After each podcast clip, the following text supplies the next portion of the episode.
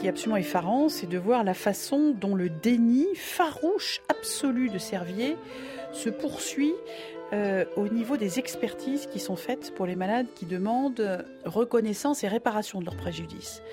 En fait, quand on les écoute, au bout d'un moment, on se dit, mais euh, euh, finalement, c'est nous les comploteurs, on, a créé toutes pièces ces valvulopathies pour les embêter.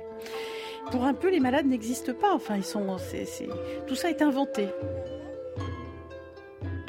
Pour moi, c'est simplement stupéfiant. Pour les malades, c'est d'une très grande violence parce qu'ils ont euh, des atteintes graves cardiaques, ils craignent pour leur vie, ils en souffrent tous les jours et ils sont mis en position d'accusés.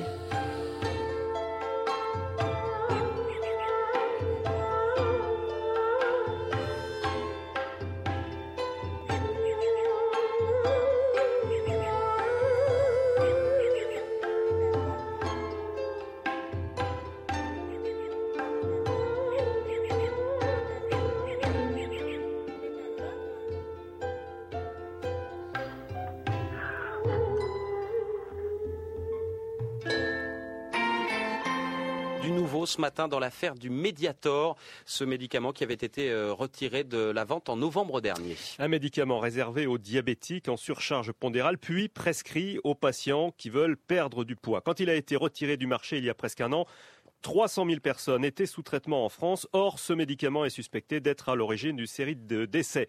Combien Pour la première fois, un rapport officiel donne des chiffres. Jusque-là, on n'avait que des estimations. Selon une étude confidentielle de la Caisse nationale d'assurance maladie dévoilée par le Figaro, le Mediator serait responsable de 500 à 1000 décès en France par suite de complications cardiaques. Le Monde rappelle de son côté qu'un rapport parlementaire a souligné l'obstination d'un praticien hospitalier, le docteur Frachon, et des équipes du CHU de Brest pour que la nocivité du Mediator soit enfin reconnue. Une affaire qui fait d'ailleurs polémique. Le Monde rappelle que l'agence du médicament a été critiquée pour avoir tardé à retirer la molécule du marché. L'autre aspect du dossier est souligné dans le Figaro et il reste d'actualité. Que va-t-il se passer maintenant pour les patients qui ont pris du Mediator pendant des années? Une surveillance particulière s'impose. Est-ce qu'elle sera mise en place? La question reste posée, notamment pour ces victimes qui s'ignorent encore et qui risquent un jour des problèmes cardiaques.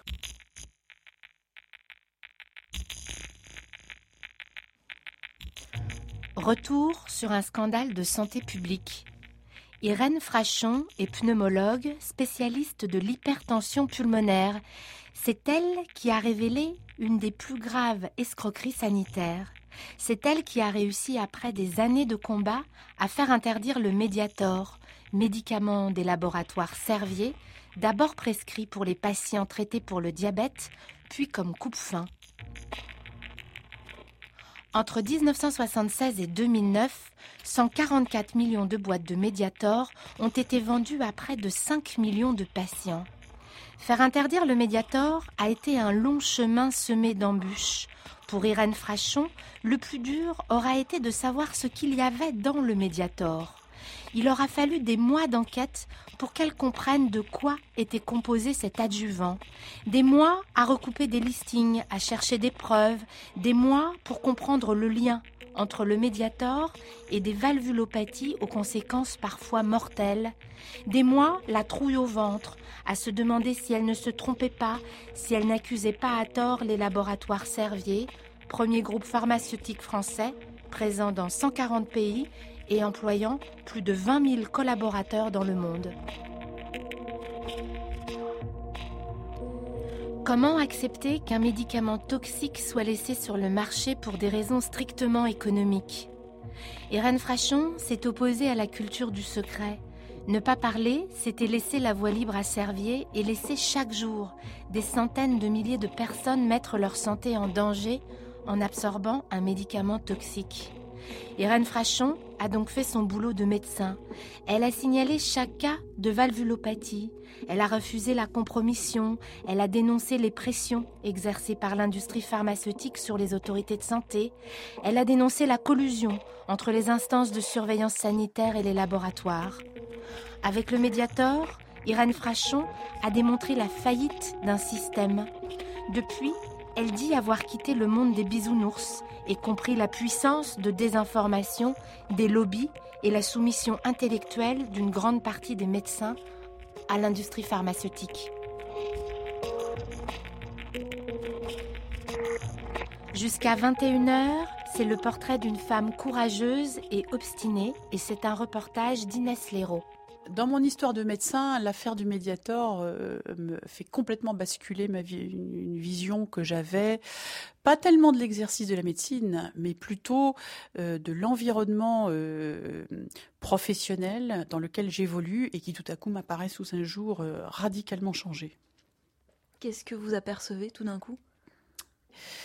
D'abord, je m'aperçois de la chance que j'ai eue parce que euh, j'ai fait mes études de médecine, puis euh, mes années d'apprentissage euh, dans des équipes exceptionnelles à l'hôpital Antoine Béclair à Clamart, qui est très très pointu dans le domaine de l'hypertension pulmonaire. maladie orpheline jusqu'à il y a une quinzaine d'années, parce qu'il n'y avait pratiquement aucun traitement et pas beaucoup d'intérêt porté à cette pathologie, sauf par cette équipe-là. Et j'ai eu la chance d'apprendre à raisonner à partir de cette maladie, et puis en même temps se déroulait sous mes yeux le drame de l'isoméride. Puisque l'isoméride, qui est un coupe-fin, euh, provoquait cette maladie très rare et très grave, qui est l'hypertension pulmonaire. Et quand je suis arrivée à l'hôpital Béclair en 90, les médecins se battaient pour faire euh, retirer cette molécule. Euh, parce qu'ils avaient compris qu'elle pouvait tuer quand elle déclenchait cette hypertension pulmonaire. Euh, il a fallu malheureusement encore sept ans de bagarre pour que de cette inquiétude vienne enfin la, décision de santé publique de retirer le médicament. Donc vous, jeune médecin, vous assistez au début de ce combat en France. Mm. Qu'est-ce que ça vous fait réaliser que finalement un médicament puisse, euh, puisse avoir des effets secondaires graves? Qu'un médicament puisse être euh, responsable d'effets secondaires graves, je le savais déjà, c'est une évidence. Par contre, ce que j'avais pas prévu, c'est que quand on a découvert ça, on puisse pas le retirer pour des raisons exclusivement commerciales. Et ça, euh, ça a été pour moi une stupéfaction de comprendre que l'intérêt des malades pouvait passer après l'intérêt d'une firme.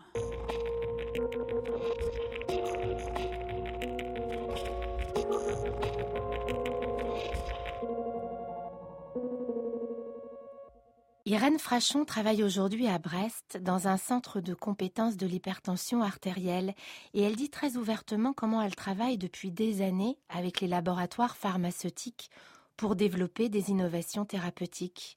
Elle est d'ailleurs convaincue de la nécessité de cette collaboration, même si elle connaît aussi toute son ambiguïté pour l'avoir expérimentée. Mais est-ce que vous saviez que l'industrie pharmaceutique dépense plus en marketing et en lobbying qu'en recherche et développement? Et pour les médecins, son influence est incontournable. En France, la formation continue des médecins est financée à 98% par l'industrie pharmaceutique, que ce soit par l'intermédiaire des visiteurs médicaux, des organes de presse ou des stages de formation. Et toute la presse médicale est aux mains de l'industrie, à part deux revues. Irène Frachon a toujours travaillé avec cette industrie, dans la mesure où elle considérait que cela lui apportait et lui permettait d'améliorer sa compétence au service des malades, mais elle n'est pas dupe. Vous, vous avez l'impression d'avoir toujours su rester indépendante face à cette influence ou vous avez justement eu l'impression à un moment donné que peut-être vous étiez influencée, peut-être? Alors, je vais vous répondre autrement. Si je vous disais aujourd'hui que, un, j'ai collaboré avec l'industrie pharmaceutique, que je collabore toujours, et deux, que ça n'a aucune influence sur euh, ma, ma conduite de médecin, d'une manière générale, euh, c'est que soit je suis hypocrite, soit je suis surtout complètement aveugle. Et au contraire, moi, enfin, j'ai toujours eu le sentiment que effectivement, à partir d'un certain niveau de collaboration, ça pouvait, ça, ça avait une influence sur mon comportement médical. Mais alors pourquoi vous collaborez avec l'industrie pharmaceutique? Mais parce que quand on dit que ça a une influence, ça ne veut pas dire que c'est une influence négative il y a des influences positives qui sont que, euh, en travaillant, en faisant des travaux de recherche sur des molécules, je les connais mieux, donc je connais mieux leurs intérêts et leurs inconvénients. Bref, je deviens compétente dans ce domaine.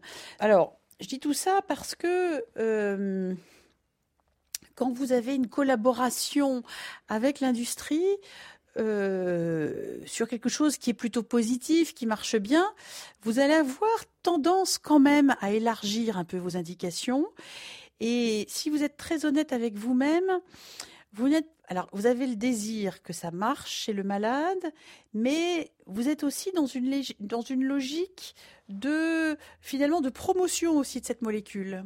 Hein. Et puis, quand vous allez avoir le choix, parce qu'après l'éventail des, des, molécules s'élargit, quand vous allez avoir le choix entre plusieurs molécules qui ont à peu près le même effet, vous allez utiliser celle qui correspond au laboratoire avec qui vous vous entendez le mieux. Alors il y a autre chose. Euh, ces, industries qui vous font travailler en recherche, avec qui vous collaborez, vont vous inviter dans des colloques consacrés à l'étude de cette maladie et de ses traitements. Et euh, ce sont des colloques passionnants. Vous allez apprendre beaucoup de choses. Mais en même temps, vous allez devenir les porte-parole de l'industrie pharmaceutique parce que euh, vous allez pousser très loin l'analyse de cette molécule, euh, rapporter vos expériences, l'échanger avec des collègues. Donc il y a des, informations très importantes sur la connaissance de la maladie. Mais parallèlement, ces colloques organisés par l'industrie pharmaceutique vont aussi favoriser les thérapeutiques et, donc les traitements. Donc il y a une forme promotionnelle, même si elle est honnête, entre guillemets, c'est-à-dire qu'il ne s'agit pas, on n'est pas dans, Là, je vous parle des liens d'intérêt, euh, pas, je ne parle pas de corruption ni de quoi que ce soit, je parle des vrais liens d'intérêt, ceux qui sont dans la réalité, c'est-à-dire des choses dans, dans le cadre de travaux intéressants, de travaux éventuellement fructueux, productifs, mais qui vont être une forme de promotion de l'industrie pharmaceutique et de ses produits. Ça va parallèlement favoriser le, la prescription de ces médicaments. Et ces colloques, ça, il se passe comment? Est-ce que c'est purement et rigoureusement scientifique ou est-ce qu'il y a aussi un, un aspect un peu séduisant, un aspect euh, valorisant aussi pour les médecins. Oui, il y a un aspect valorisant. C'est-à-dire que c'est valorisant parce que on vous fait parler, vous devenez un peu ce qu'on appelle un leader d'opinion. C'est-à-dire que si vous avez un peu travaillé le sujet, que vous commencez à avoir des choses intéressantes à dire, on vous fait parler en public et euh, il ne faut pas se voiler la face. On, est content de, prendre, d'avoir une certaine euh, autorité dans le domaine dans lequel on, exerce. Hein. Professionnellement, ça, correspond aussi à, une valorisation personnelle. Enfin, c'est gratifiant. Et donc cette gratification, euh, on la trouve dans cette collaboration avec l'industrie, au sein de ces colloques, qui vous font travailler, qui vous font progresser, qui vous font vous exprimer. Et, en retour, vous, voilà, vous, vous allez avoir une certaine considération de ce que vous avez fait. Donc tout ça est très positif. Mais, mais ce sont des, des valorisations qui ne sont pas totalement indépendantes euh, de l'intérêt de ces, de ces laboratoires et, de, ces, de ces firmes. Mais de toute façon, acceptez déjà de faire ces topos, même non rémunérés, qui vous donnent une petite tribune, même aussi modeste soit-elle. C'est déjà un conflit d'intérêt parce que vous, vous, y avez déjà une valorisation qui n'est pas directement celle du patient.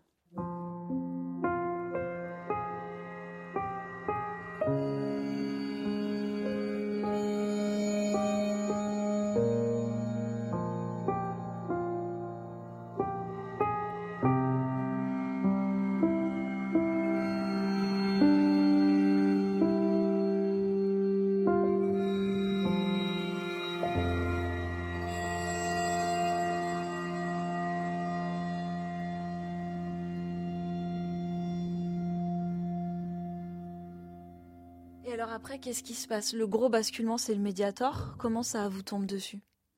Donc euh, le médiator, je savais que ça ressemblait peut-être un peu à l'isoméride, puisque c'est une molécule dérivée des amphétamines. Quand on la met côte à côte avec l'isoméride, elle se ressemble comme deux sœurs.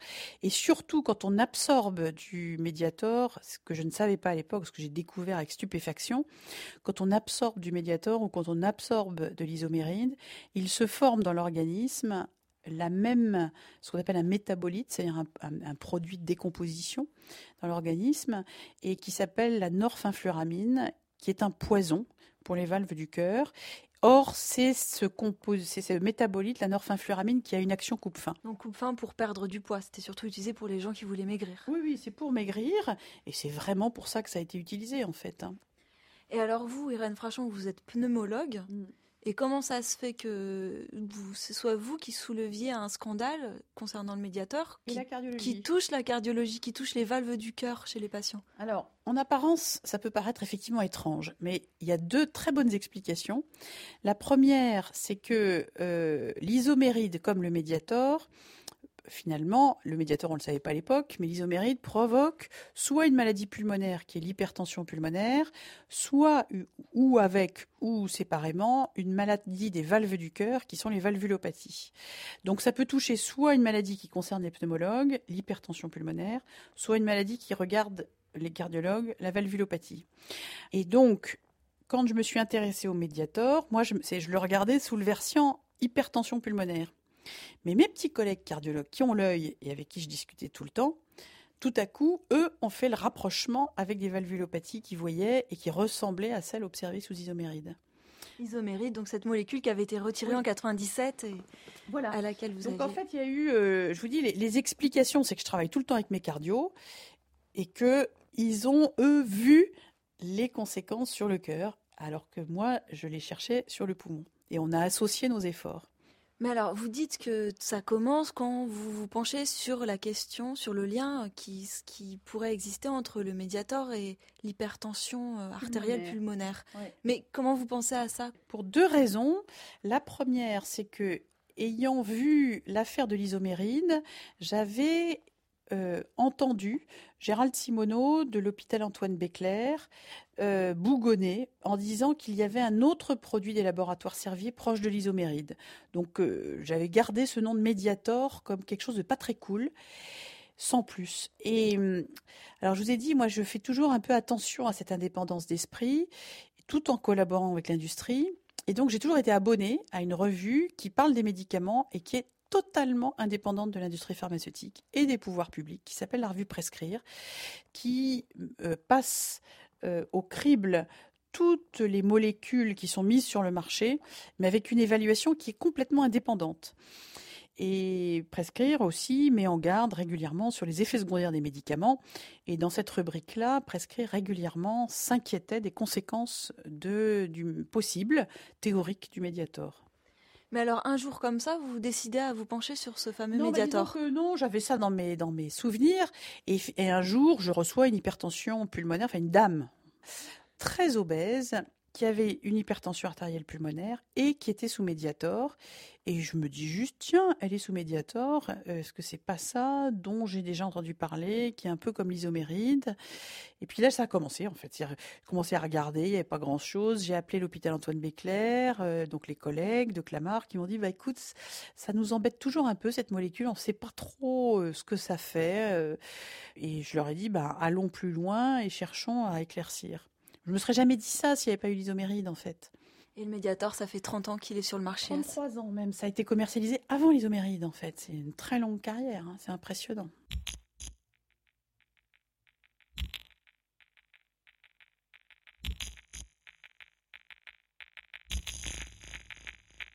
Ce qui m'inquiétait le plus, c'était pas tant le Mediator que le fait que ce soit Laboratoire Servier qui le commercialise. Je trouve ça super inquiétant. Donc, euh, parce que c'était le même laboratoire que l'isoméride. Parce que c'est le même laboratoire que l'isoméride, que j'ai quand même compris ses méthodes. Enfin, j'avais pas encore tout vu, mais euh, et en fait, la solution, elle est venue des valvulopathies. Et mon collègue Marc Imbert, qui est un garçon euh, extraordinairement brillant, me fait la bonne remarque, c'est pour ça que je, je, le questionne toujours. Il me dit, tu sais, ce sont les valvulopathies qui ont finalement fait tomber l'isoméride et pas l'hypertension pulmonaire. Donc euh, cette, cette, observation de valvulopathie est très importante. Et j'en ai reparlé avec mes collègues cardiologues qui ont ouvert l'œil. Et puis, peu de temps plus tard, euh, mon collègue Yves Etienne, l'autre cardiologue qui travaille avec moi, m'appelle à nouveau en me disant oh, J'ai une dame qui a deux valves détruites et je lui ai posé la question, elle est sous médiator. Et puis quelques temps après, je rencontre une collègue cardiologue qui me dit Dis donc, euh, j'ai vu monsieur Bidule en consultation, euh, il a toutes les valves très malades et il était encore sous médiator. Et là, je me dis Mais c'est une épidémie ou quoi? Ça commence à me titiller. Du coup, j'approfondis ces dossiers-là. Les gens ont été opérés, donc j'ai récupéré les valves, j'ai été les photographies au blessé. C'est là où vraiment je commence une enquête euh, euh, qui va petit à petit devenir euh, assez obsessionnel parce que là, ça commence, je commence à me dire, mais qu'est-ce qui se passe? Pourquoi est-ce que tout à coup on me dit que là, il y a une dame qui a une valvulopathie qui est sous médiator et que là, il y en a une autre? Qu'est-ce qui se passe? Vous commencez à avoir du médiator partout. Voilà, je commence à avoir du médiator partout. Et hum, je vais donc au bloc opératoire, euh, je photographie les valves, je les fais analyser, je compare avec ce qui a été publié avec l'isoméride, euh, tout, tout est compatible. Et ensuite, je décide d'aller plus loin. Et c'est là, en fait, où je, souvent, je, je me tourne vers le département d'informatique en leur disant, est-ce que vous pourriez me lister tous les malades que j'ai vus cette année pour hypertension pulmonaire. Parce que moi, je suis pas très à jour. Et ils me sortent, toc, un listing impeccable. Et du coup, je leur ai dit, est-ce que vous pourriez regarder maintenant les valvulopathies? Et c'est là vraiment où euh, euh, j'ai basculé, entre guillemets, dans un vrai thriller au sens de l'angoisse tout à coup qui monte. C'est que, euh, à ce moment-là, en analysant ces dossiers, je m'aperçois qu'il y a vraiment euh, des valvulopathies typiques, très particulières, et que à chaque fois, il y a bien le médiator derrière, tout le temps. Euh, et, et, ce sont des histoires très dures. Ce sont des femmes qui, qui, ont de, multiples hospitalisations, des diagnostics qui traînent, qui se retrouvent au bloc opératoire, certaines qui vont mourir, etc. Et, qui ne savent pas du tout que c'est lié aux médicaments. Ah bah personne. Et, qui, et qui sortent des. De, on, leur change les valves, elles sortent sous médiator. Enfin, euh, elles continuent à prendre ah le médicament. bien sûr, il y a, aucune. Personne n'a fait le lien. Là, euh, ça ne devient plus une simple inquiétude vague, euh, mais là, ça devient carrément euh, la panique. Enfin, moi, pour moi, c'est à ce moment-là, j'ai une espèce d'angoisse parce que je me dis, mais il doit y avoir. J'en vois là à Brest simplement en interrogeant ma base de données avec des maladies très graves. Ce médicament est commercialisé dans toute la France euh, où je suis dingue, où il y a des tas de gens qui sont en train d'abîmer leur valve du cœur, qui ne le savent pas, euh, au secours. Quand Irène Frachon a vu l'épreuve s'afficher sur son écran d'ordinateur, elle a eu peur. Peur de se tromper, peur d'accuser à tort. Puis, au fil des mois, à chaque nouveau cas, Irène Frachon se demande si elle n'est pas en train de perdre la raison. Elle demande d'ailleurs régulièrement à ses collègues de témoigner de sa bonne santé mentale. Elle a l'impression de vivre un cauchemar. Elle décide donc de déclarer chaque nouveau cas de valvulopathie aux autorités sanitaires. Puis les représentants brestois de la pharmacovigilance insistent pour qu'elle soit entendue par l'AFSAPS, l'Agence française de sécurité sanitaire des produits de santé. Elle sera invitée à y faire une présentation de ses recherches le 3 juin 2009. Ce qu'il faut savoir, c'est que le budget de l'AFSAPS est subventionné à trois quarts par l'industrie pharmaceutique. La règle, c'est que ce sont les laboratoires qui paient l'instance qui évalue et autorise les médicaments. Donc inutile de dire que l'AFSAPS était très embarrassée par les découvertes d'Irène Frachon. Dans l'affaire du Mediator, l'AFSAPS a failli à son rôle d'alerte et le Mediator a démontré les compromissions inadmissibles de l'institution. En fait, euh, en y allant, euh, j'avais un mauvais a priori, mais ça, c'est à cause de l'affaire de l'isoméride. C'est-à-dire que mes collègues de Béclair n'avaient pas du tout rigolé dans les, dans les relations qu'ils avaient eues avec les autorités de santé et la FSAPS. Et donc, euh, l'idée que j'en avais n'était pas très favorable. Bah, voilà. Donc, j'y vais pas. J'y vais pas. en me disant que ça, va, ça va bien se passer. C'est bizarre. J'y vais en me disant. Pourvu qu'ils entendent vite ce signal.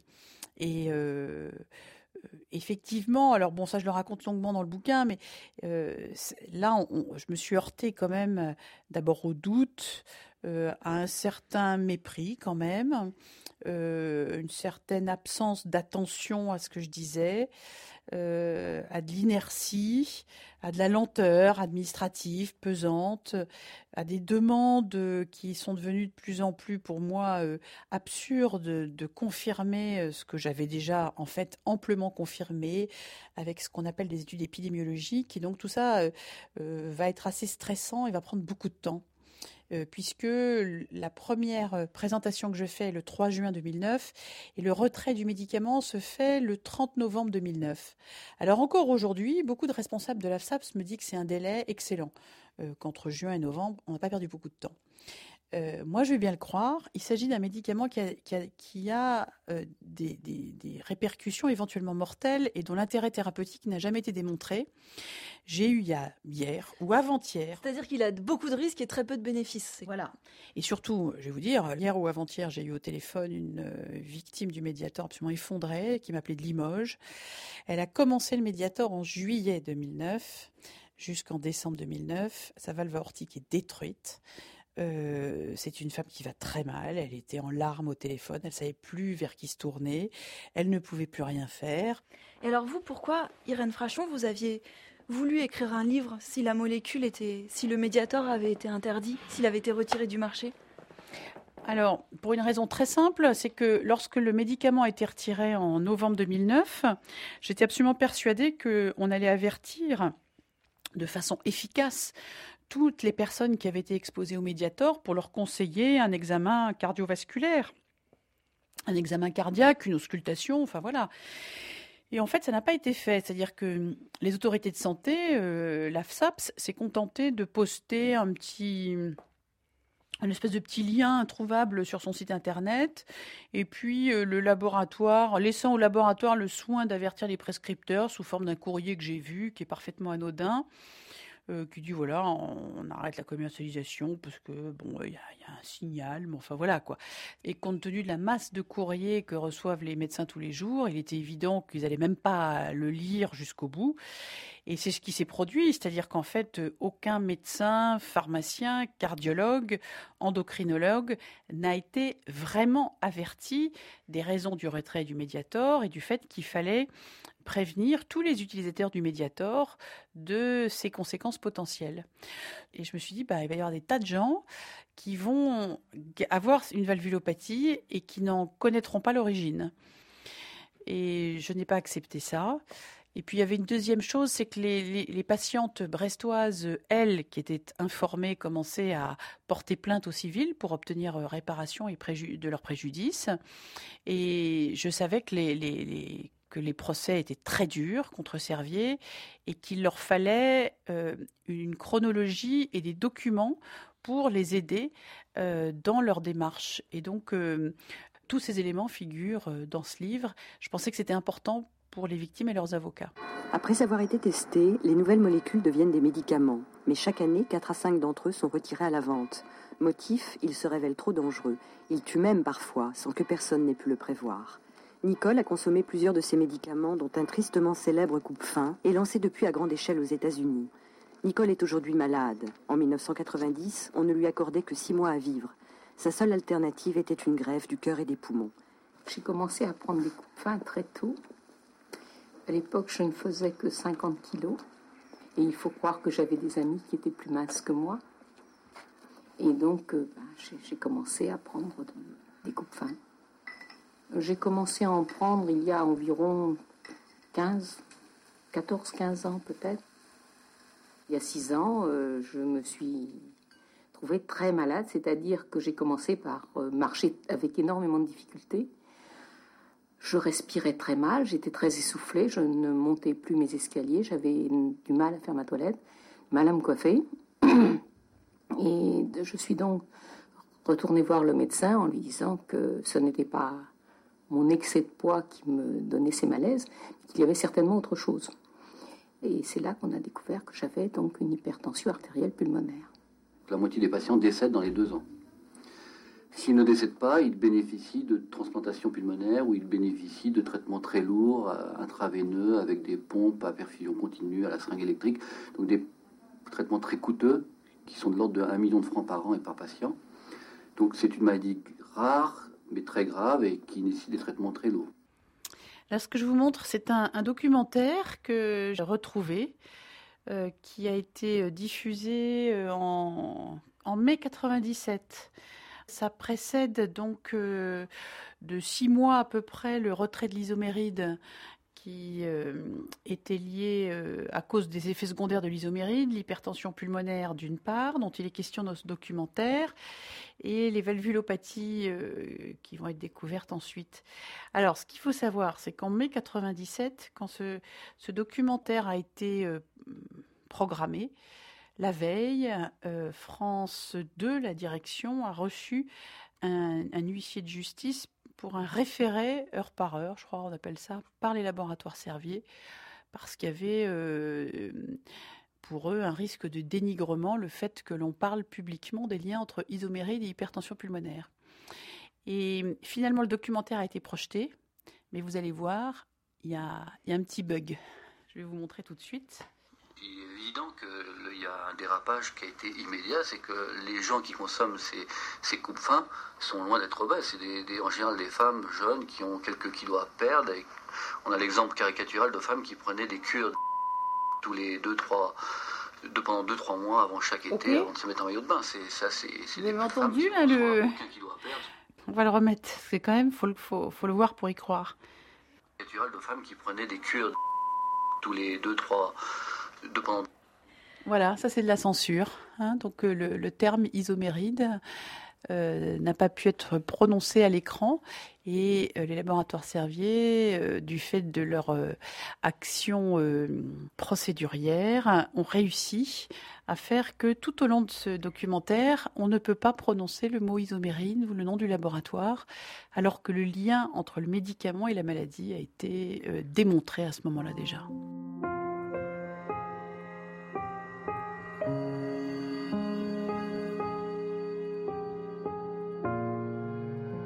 A consommé plusieurs de ces médicaments, dont un tristement célèbre coupe-fin appelé et lancé depuis à grande échelle aux États-Unis.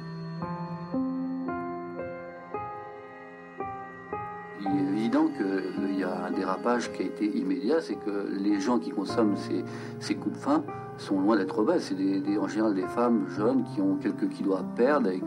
on a l'exemple caricatural de femmes qui prenaient des cures tous les 2-3 de pendant 2-3 mois avant chaque été, avant de se mettre en maillot de bain. C'est, ça, c'est, des femmes qui ont soit aucun kilo à perdre, soit peut-être 4-5 kilos de trop. Mais en aucun cas, c'est des obésités morbides où l'obésité peut mettre en, jeu le pronostic vital. Ce pas des problèmes euh, thérapeutiques, c'est des problèmes esthétiques.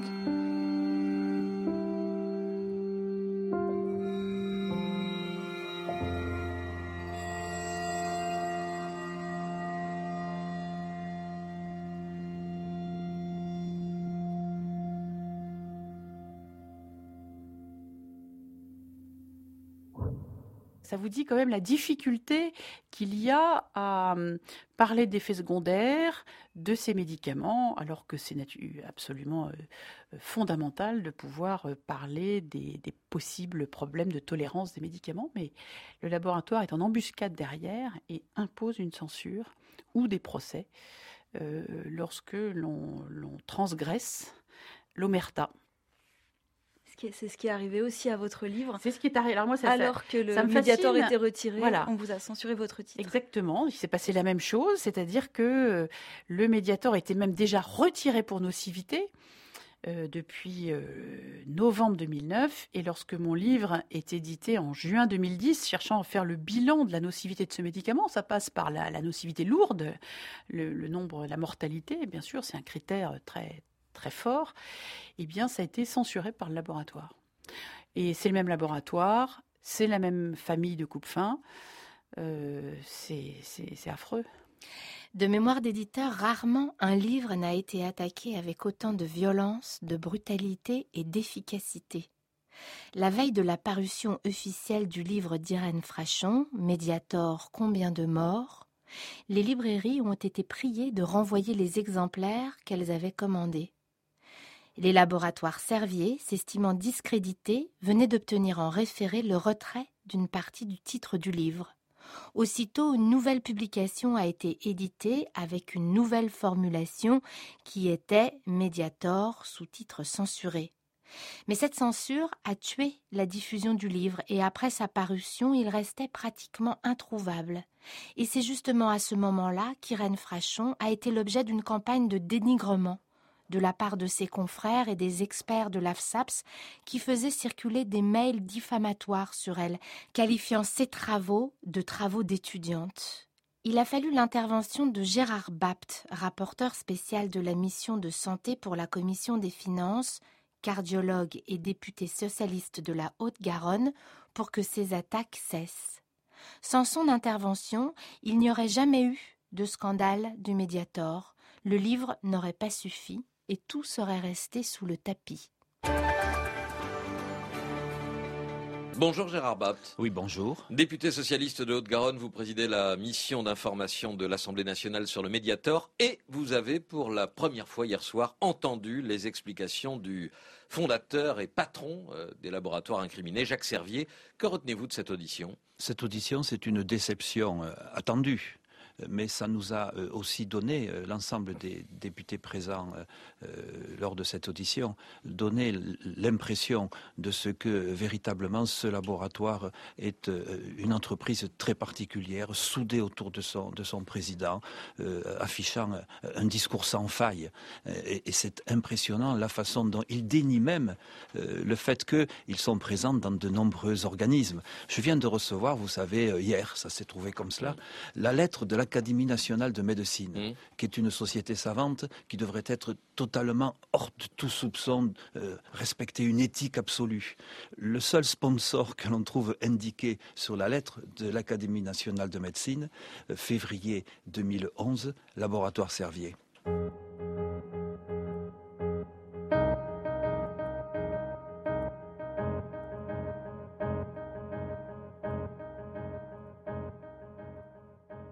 Ces effets de collusion euh, déjà perceptibles avant l'apparition du livre, il y a plusieurs choses qui m'ont vraiment sidéré, euh, qui étaient le fait, la, proximité entre la société savante de pharmacologie et de thérapeutique, société française de pharmacologie et de thérapeutique dont le trésorier est un des directeurs de Servier.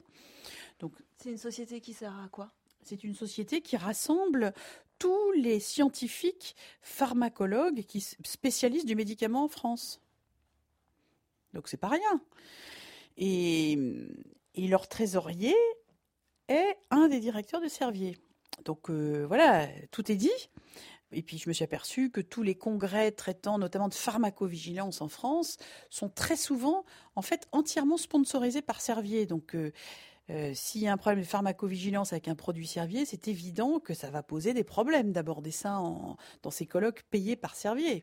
On ne peut pas organiser euh, des colloques de pharmacovigilance avec des industriels. Là, ça paraît délirant. Hein. Donc tout ça déjà, m'avait pas mal choqué.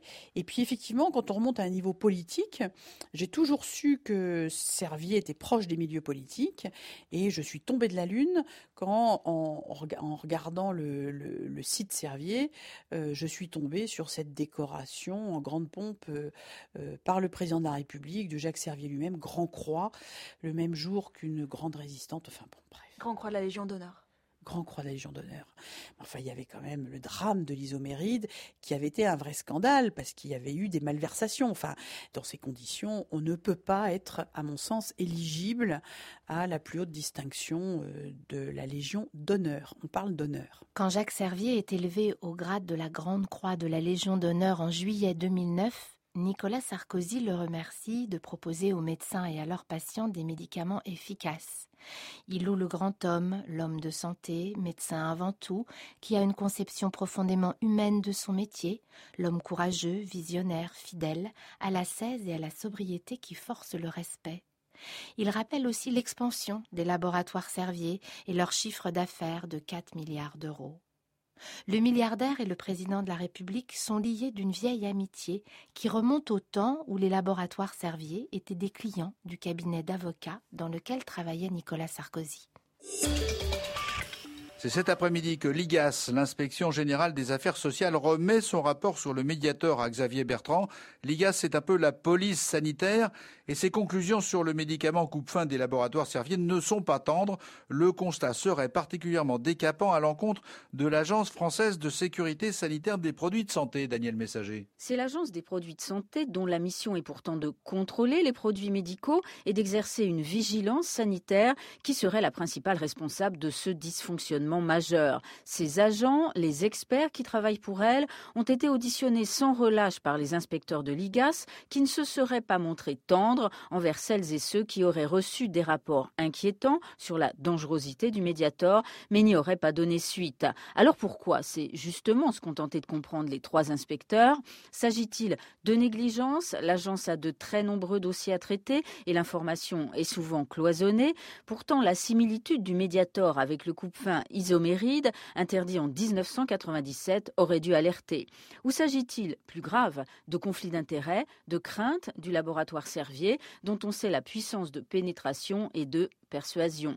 Il apparaît incontestable aujourd'hui que ce médicament, au service médical qu'on savait déjà insuffisant, mais qui s'est aussi assez vite révélé potentiellement dangereux, aurait dû être retiré beaucoup plus tôt. Il ne l'a été qu'en novembre 2009.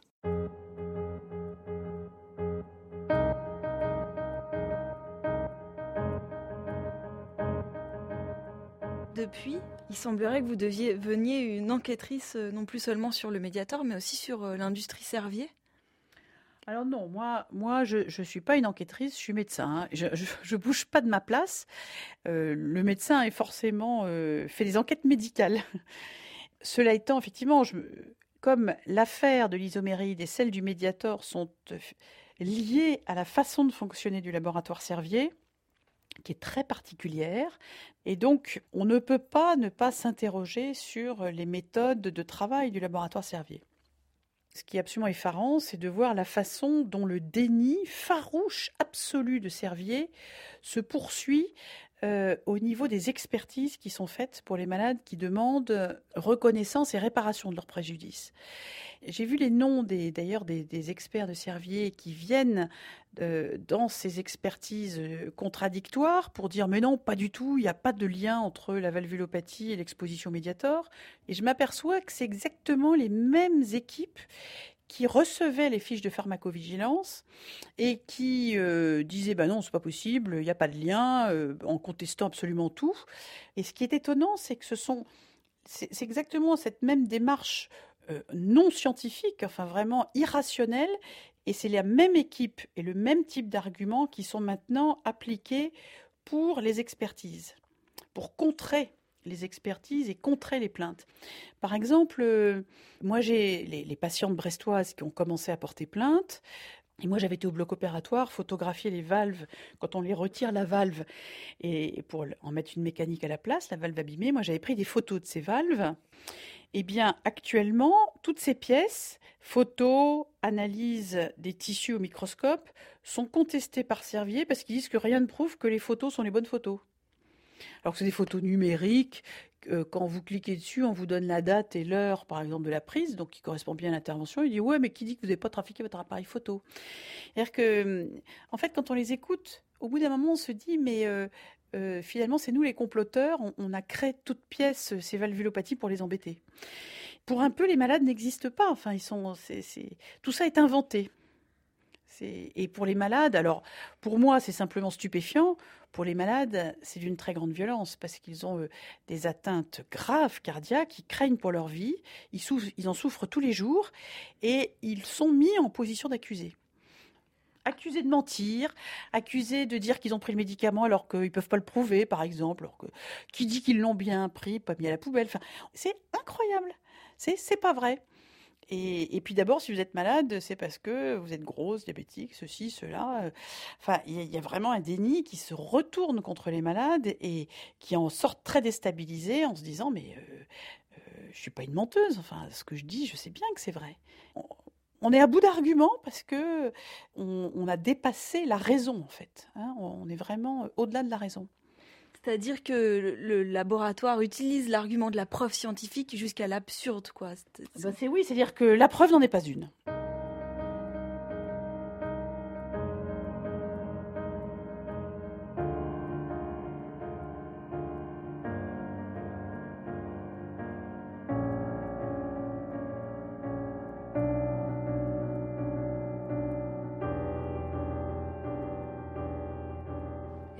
Laboratoire a sans doute les moyens de payer des très bons avocats, il a les moyens en tout cas de faire durer les procédures, de récuser sans arrêt les experts, de euh, d'utiliser vraiment toutes les ficelles. Alors ça, je crois que tous les labos font ça, d'utiliser toutes les ficelles possibles et imaginables pour gagner du temps.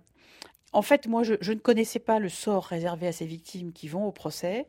J'ai découvert ça avec l'affaire du Mediator. Puis j'ai été contactée par des associations de victimes, notamment de la sinistre affaire du distilben. Vous savez, le distilben, c'était des hormones qui étaient censées prévenir les fausses couches dans les années 60-70. On les donnait aux femmes enceintes et les conséquences sont tragiques. Et euh, les procès euh, durent toujours. Et finalement, moi, j'ai eu ces récits de procès et je me suis dit, mais il n'y a pas que le laboratoire Servier, c'est vraiment euh, un, système de défense des laboratoires et contre lesquels, c'est David contre Goliath, et contre lesquels les victimes sont brisées ou alors il faut des énergies colossales pour affronter euh, dix ans de procédure. Euh, C'est-à-dire que les laboratoires, après la première instance, même si le laboratoire paie, il, il, continue le procès en appel, puis en cassation. en cassation, voilà. C'est nos limites. Et, là, dix ans se sont écoulés en général. Ça a été jusqu'à dix ans de procédure, oui. Il faut savoir que l'hypertension pulmonaire est une maladie qui est susceptible de vous tuer en deux à trois ans. Hein, donc, euh, euh, en balance de la longueur de ces procédures, c'est parfois seulement les ayants droit des gens décédés qui vont pouvoir euh, finalement voir la fin des, des procès. C'est vraiment inadmissible.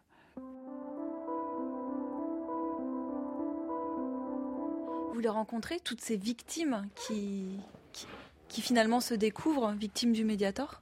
Ouais, ça c'est quelque chose de très qui a été très troublant après la la parution du livre, j'ai commencé à recevoir les premiers coups de téléphone, euh, les premiers courriers, des petits papiers pliés, des petites écritures assez touchantes, les premiers témoignages de ces victimes que j'avais imaginées, puis qui commençaient à m'écrire et à me raconter leur calvaire.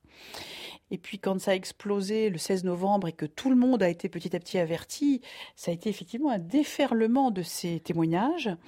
Euh, j'ai reçu hier une lettre, je vais vous montrer. Je reçois tout le temps. Euh, où est-ce qu'elle est cette lettre? Elle est là, voilà. Chère Madame Frachon.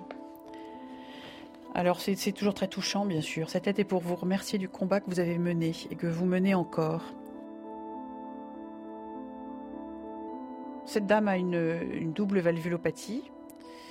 Elle en a pris pour maigrir.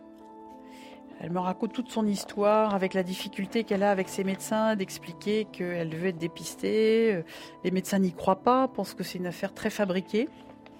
Ils ne croient pas à l'affaire du Mediator les médecins généralistes? Oui, et les cardiologues, hein, beaucoup pensent qu'on en fait beaucoup trop, qu'il y a une hystérie médiatique, que tout ça est quand même euh, très exagéré.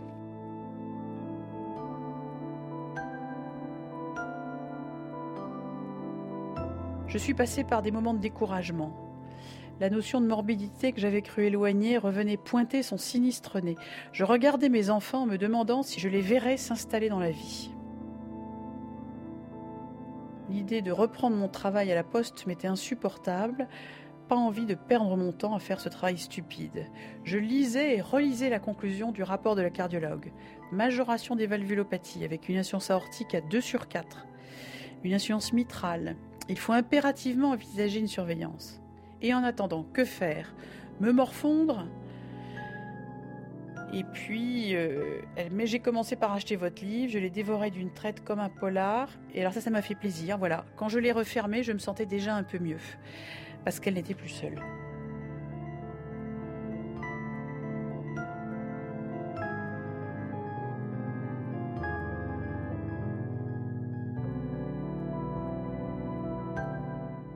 Vous avez traversé toute cette histoire, vous n'avez jamais perdu la foi? La, foi en quoi? Euh, La foi en la médecine, en l'homme? Oui, une de ces fois. Euh, bon, on rigole, mais en fait, euh, cette histoire quand même me, choque beaucoup. ça, on, on quitte des choses simples à comprendre vers des choses que j'avais du mal à voir et à imaginer, qui est euh, la possibilité d'une délinquance d'abord industrielle. J'ai le sentiment que depuis maintenant des dizaines d'années, c'est plus qu'une obstination déraisonnable hein, du laboratoire. Ils ont franchi la ligne jaune à un niveau qui est totalement inacceptable. Ce sera la justice de trancher, mais je ne suis pas du tout étonnée que des avocats aient porté ça au pénal. C'est-à-dire que les dirigeants de, l'entreprise risquent la prison. Oui, oui, tout à fait. Il y a un risque pénal qui me paraît important. Et puis alors, il y a une deuxième chose qui me préoccupe beaucoup. Quand on raconte cette histoire à l'homme de la rue, quand les gens lambda, simples concitoyens, lisent cette histoire dans le livre, ils sont effarés.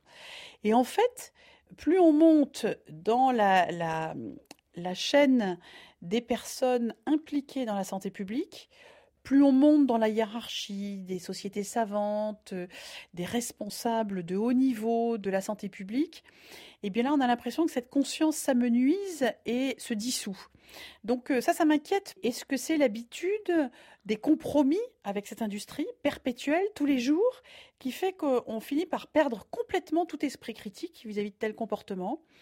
Quel niveau de, proximité, euh, d'une certaine forme de connivence explique que cette conscience disparaît euh, jusqu'à l'inconscience hein, de, ces, de ces comportements. Ça, c'est quelque chose qui me trouble énormément. Est-ce que ces liens d'intérêt qui deviennent des conflits ne sont pas à eux seuls, c'est pas de la corruption, mais finissent quand même par corrompre les esprits et la capacité d'esprit critique?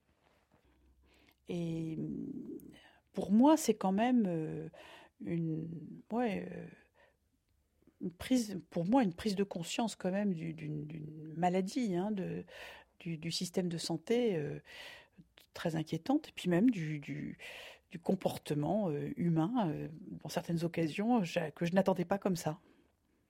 Et donc, vous n'avez pas perdu la foi? Non, non, bien sûr que non.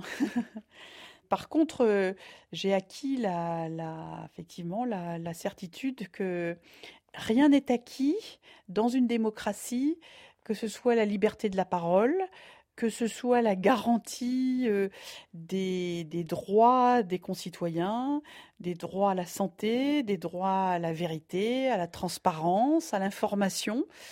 En fait, il faut continuer à se battre pour que tout ceci soit une réalité, même en France, en 2011, dans une démocratie qui a l'air de tourner pas trop mal. Bah, euh, il faut rester très très vigilant. On n'est pas dans une dictature, mais on voit là quand même une dérive mafieuse.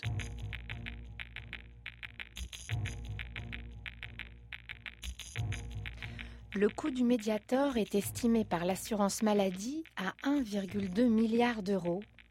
En septembre dernier, Jacques Servier a été mis en examen pour tromperie et escroquerie et placé sous contrôle judiciaire.